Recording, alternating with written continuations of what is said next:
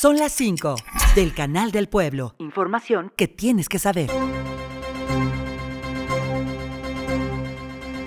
Durante la edición 58 de la reunión nacional plenaria ordinaria del Consejo Nacional de Autoridades Educativas, el gobernador Julio Menchaca Salazar se mostró solidario con lo que dijo son las acciones emprendidas a nivel federal en materia de educación y confirmó la llegada de los libros de texto gratuitos a las aulas el 28 de agosto, como lo anunció la Secretaría de Educación Pública.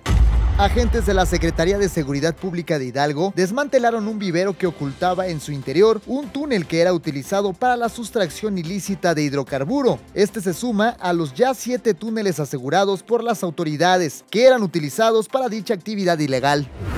Derivado de los hechos ocurridos el pasado 9 de agosto en un bar de Pachuca, donde un joven fue golpeado por guardias de seguridad, el ayuntamiento ordenó la clausura de dicho establecimiento mientras se realizan todas las investigaciones para aclarar lo sucedido.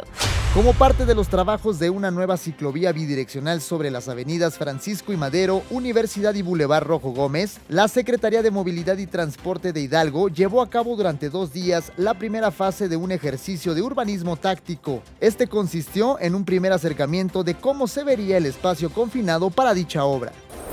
Seis personas fueron detenidas por la Secretaría de Seguridad Pública de Hidalgo durante un operativo desarrollado ayer en Cuautepec de Hinojosa. Luego de los hechos violentos registrados en este municipio, alrededor de las 14 horas se recibió el reporte al 911 de emergencias, donde se alertó el intento de secuestro de una mujer, por lo que de inmediato agentes de la Policía Estatal implementaron el despliegue, informó Mara Olvera y Carlos Gómez.